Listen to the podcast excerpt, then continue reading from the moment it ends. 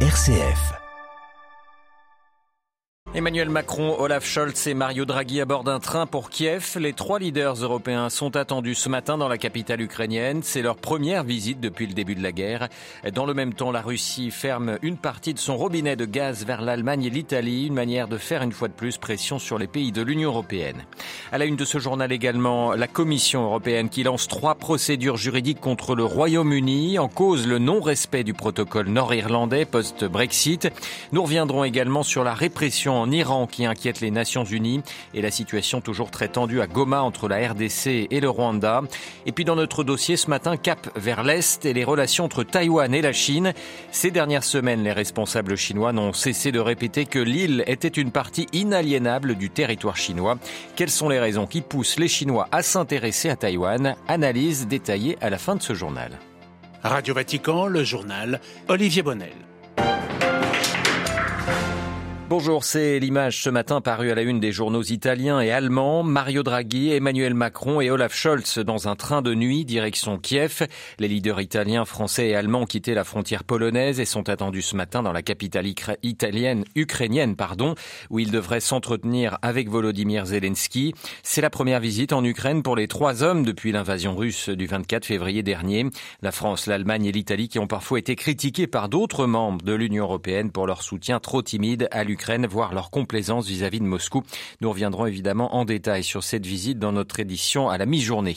Cette guerre d'Ukraine, on le sait, a un volet énergétique. Hier, la Russie a décidé de réduire ses importations de gaz vers l'Allemagne et l'Italie, évoquant des difficultés techniques liées aux sanctions européennes. Mais c'est une manière de maintenir pour les Russes la pression sur les pays d'Europe. À Moscou, Jean-Didier Revoin. Depuis mardi, le flux de gaz naturel transitant par le gazoduc Nord Stream est passé de 167 à 67 millions de mètres cubes de gaz par jour. Une décision dictée, selon la Russie, par l'impossibilité d'obtenir des composants du groupe allemand Siemens utilisés pour la compression du gaz en raison des sanctions européennes. L'approvisionnement de l'Allemagne via la mer Baltique a donc baissé de près de 60% en deux jours, alors que dans le même temps, Gazprom a diminué de 15% ses exportations de gaz à destination de l'Italie, un pays dont 95 15% de l'approvisionnement en gaz provient de la Russie. Alors si Rome a fait savoir qu'aucune situation critique n'était à signaler et que les flux étaient suivis de près, Berlin s'est montré beaucoup plus véhément. Le ministre allemand de l'économie et du climat a dénoncé une stratégie visant à perturber et à faire monter les prix de l'or bleu. Reste qu'en diminuant ses livraisons de gaz, Moscou exerce une pression supplémentaire dans le bras de fer qui l'oppose à l'Union européenne. Après avoir été contraints de régler leurs achats de gaz russe en roubles, les pays européens sont désormais contraints reconstituer leur stock de gaz au prix fort en prévision de l'hiver prochain. Jean-Didier Revoin, Moscou pour Radio Vatican. Les États-Unis ont annoncé une nouvelle aide militaire à l'Ukraine, un milliard de dollars de pièces d'artillerie, de lance-roquettes ou encore de missiles solaires. L'Ukraine est confrontée à un moment charnière sur le champ de bataille, a confié hier Lloyd Austin, le chef du Pentagone, lors d'une réunion des pays de l'OTAN à Bruxelles. Et puis toujours sur le terrain, les combats ne cessent pas dans le Donbass, en particulier autour de la ville clé de Severodonetsk où environ encore 10 000 civils sont présents, vient de déclarer le gouverneur de la région. L'état des prisons en France, de nouveau critiqué. Deux organisations, l'Observatoire international des prisons, l'OIP et Amnesty International, publient un nouveau rapport aujourd'hui dans lequel ils exhortent euh, les autorités françaises à rendre leurs prisons plus dignes en mettant en œuvre un plan d'urgence d'action nationale contre la surpopulation carcérale. Au 1er mai, les prisons françaises comptaient plus de 71 000 détenus pour un peu plus de 60 000 places opérationnelles. Les deux ONG suggèrent aussi d'investir sur la rénovation des prisons existantes, le développement d'activités en détention ou encore la réinsertion. La Commission européenne lance trois procédures juridiques contre le Royaume-Uni en cause le non-respect du protocole nord-irlandais signé lors du Brexit. Pour la Commission, une modification unilatérale de ce protocole serait une violation du droit international et certains affirment même que la survie de l'accord de commerce et de coopération est menacée, c'est-à-dire l'ensemble de la relation euro-britannique. La Commission avait aussi menacé Londres de poursuite. C'est désormais chose faite. À Bruxelles, on retrouve notre correspondant Pierre Bénazé. La Commission européenne relance d'abord une procédure d'infraction de l'an dernier. Elle avait été suspendue dans l'espoir de trouver une solution négociée. En l'occurrence, le Royaume-Uni est accusé de n'avoir pas respecté les certifications pour les produits agroalimentaires. Deux nouvelles procédures sont ensuite lancées. La première accusant le gouvernement britannique de n'avoir pas transmis les données douanières et la deuxième pour n'avoir pas effectué les contrôles sanitaires et phytosanitaires et n'avoir pas doté les postes de douane de suffisamment d'hommes ou de matériel. Maroš Šefčovič, commissaire européen chargé des avec le gouvernement britannique, rappelle que le Royaume-Uni a négocié, signé et ratifié le protocole pour l'Irlande du Nord. Cela nous a pris plus de quatre ans pour trouver ce compromis délicat. C'était la meilleure solution que nous pouvions trouver ensemble. Je dois dire que les solutions uniques et concrètes que nous avons développées pour l'Irlande ont été expressément demandées par le gouvernement britannique. Nous n'imaginons pas pouvoir trouver quelque chose qui correspondra mieux à ces trois priorités paix, absence de frontières et protection du marché unique. Pour lieu, le protocole pour l'Irlande du Nord peut fonctionner si les Britanniques acceptent enfin de discuter de manière sensée des modifications proposées en octobre par la Commission européenne. Pierre Benazet, Bruxelles, RFI pour Radio Vatican. L'Australie veut rattraper le temps perdu en matière de changement climatique. Le nouveau Premier ministre australien Anthony Albanese a écrit officiellement à l'ONU pour annoncer une, importante hausse des objectifs de réduction des émissions de gaz à effet de serre. Il s'agit de passer d'une réduction de 26-28% à 43% d'ici à 2030, comme promis dans son programme électoral. Un virage dans la politique climatique australienne après plusieurs années de climato-scepticisme du gouvernement précédent. Direction euh, l'Iran, en parlais en titre, euh, l'Iran où les arrestations contre les enseignants et les fonctionnaires continuent et inquiètent la communauté internationale. Près de 80 professeurs seraient actuellement détenus de façon arbitraire par les autorités iraniennes, en cause avoir manifesté ces derniers mois contre les répercussions de l'inflation sur leurs revenus, une inflation qui dépasse 40%. L'ONU s'est dite alarmée hier par la situation, Claire Iobé. Oui, elle a appelé hier soir les autorités iraniennes à punir les responsables suite aux rassemblements qui se sont tenus ces derniers jours dans plusieurs provinces d'Iran et qui ont été violemment réprimés par la police locale. Cela fait plusieurs mois, hein, Olivier, que ces manifestations d'enseignants et de fonctionnaires s'organisent à intervalles réguliers dans le pays. En décembre dernier, ils avaient observé une grève nationale de plusieurs jours pour obliger le Parlement à adopter une loi prévoyant une augmentation de leur salaire. Il y a un mois et demi ensuite, le 1er mai, pour la journée mondiale des enseignants, ils ont été plusieurs centaines à manifester en demandant notamment au président iranien Ibrahim Rassi et au chef du Parlement de mettre en application la nouvelle loi. 80 personnes ont alors été arrêtées, parmi elles des fonctionnaires, des défenseurs du droit du travail, des avocats, des militants. Et aujourd'hui, selon Human Rights Watch, 40 enseignants sont toujours gardés en détention. Même si le pouvoir iranien tente de faire taire la mobilisation pacifique, a ainsi dénoncé l'ONG, il ne parviendra pas à camoufler la triste situation économique du pays qui s'est aggravée, Olivier, au cours de ces deux dernières années. Claire Riobé. Au un collectif d'ONG locales dénonce l'approche essentiellement sécuritaire des autorités maliennes, burkinabées et nigériennes une approche qui met à mal la sécurité des civils et ces ONG qui mettent aussi l'accent sur l'urgence humanitaire dans la région sahélienne alors que le nombre de personnes réfugiées et déplacées a augmenté de 35% entre 2020 et 2022 et que près de 10 millions de personnes sont menacées de crise alimentaire. La crise, elle, entre la République démocratique du Congo et le Rwanda, à Goma, à l'est de la RDC, les autorités durcissent le ton face à ce qu'ils considèrent comme une agression rwandaise à travers le soutien au groupe rebelle armé M23 Hier, des manifestations anti-rwandaises ont eu lieu à Goma et le porte-parole du gouverneur du Nord Kivu n'a pas mâché ses mots. Le récit de notre correspondant sur place, Augustin Moussangué.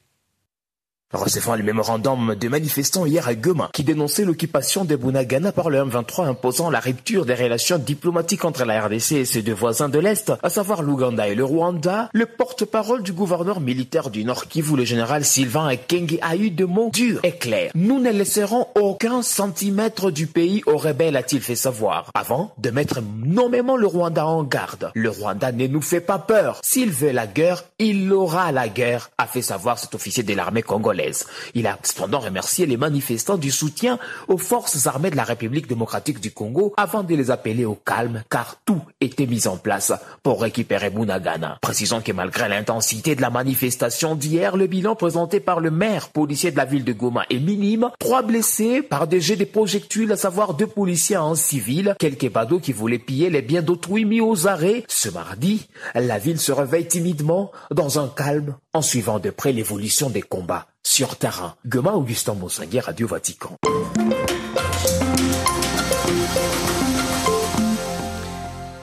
À quelques mois du 20e congrès du Parti communiste chinois, l'heure des bilans approche pour le président Xi Jinping. La défense notamment de la souveraineté revient sur le devant de la scène. Le président chinois a d'ailleurs apporté son soutien à Vladimir Poutine hier à ce sujet sans que soit mentionné ni l'Ukraine ni Taïwan. Ces dernières semaines, les responsables chinois n'ont pourtant pas cessé de répéter que Taïwan était une partie inaliénable du territoire chinois, que Pékin n'abandonnera jamais la volonté de la réintégrer, quitte à le faire par la force.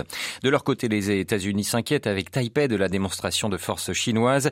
Plus de 470 incursions dans la zone aérienne de défense taïwanaise depuis le début de l'année. L'armée chinoise qui est également mobilisée à 160 km de l'île, aux 24 millions d'habitants dans la province côtière de Fujian. Stéphane Corcuf est maître de conférence à Sciences Po Lyon et à l'université de Lyon 3. Il nous explique ce matin dans notre dossier les raisons qui poussent la Chine à s'intéresser à Taïwan.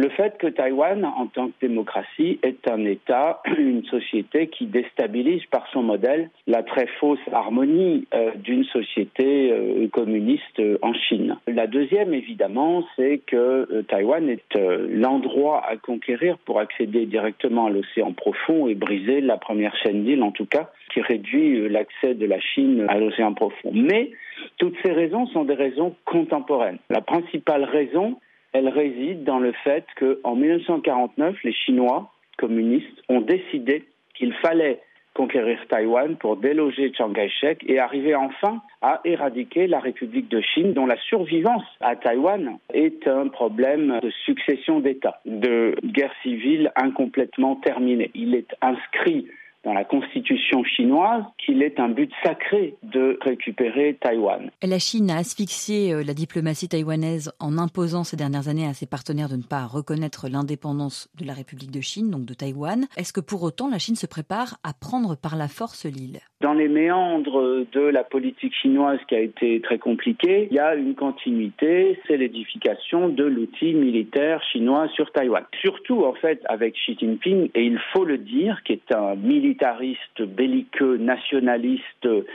qui euh, développe activement un outil militaire multilatéral. Ce sont les missiles, les communications satellites, l'outil informatique pour déstabiliser, voire bloquer Taïwan. Bref, Xi Jinping se prépare extrêmement activement à l'attaque de Taïwan. Ça, c'est sûr. Vous avez dit que le contexte n'est pas favorable. Pourquoi Certains disent que l'offensive russe en Ukraine pourrait inspirer Xi Jinping. Le dossier Taïwan existe depuis 70 ans. Il n'y a aucune raison pour Xi Jinping d'attaquer Taïwan du fait de l'attaque en, en Ukraine et même bien au contraire, puisque du coup les États-Unis sont mobilisés, l'Europe aussi, les Américains sont très clairs, ne surtout pas s'embourber en Ukraine pour garder la défense de Taïwan active, en tout cas sous la forme de dissuasion, parce que euh, c'est le détroit de Taïwan qui est l'horizon militaire ultime aujourd'hui pour les États-Unis. On n'a pas encore pris la mesure du fait qu'une guerre dans le détroit de Taïwan, c'est l'économie du monde qui s'arrête. Et les États-Unis ne peuvent pas laisser faire ça, d'une part pour des questions d'économie, d'approvisionnement en plus informatique, euh, de transport des énergies et des commodités en Asie, et d'autre part aussi parce que Taïwan, c'est une frontière de la démocratie.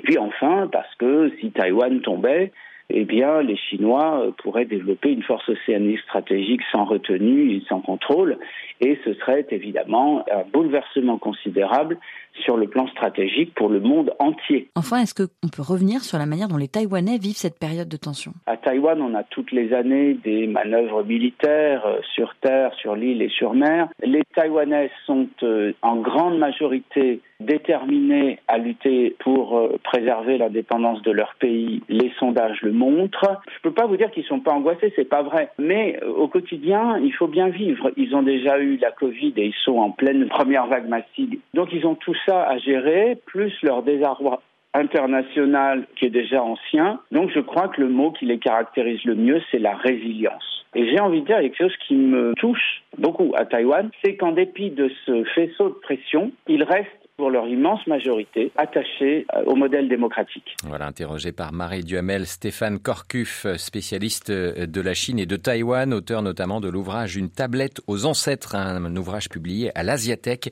était ce matin l'invité de Radio Vatican.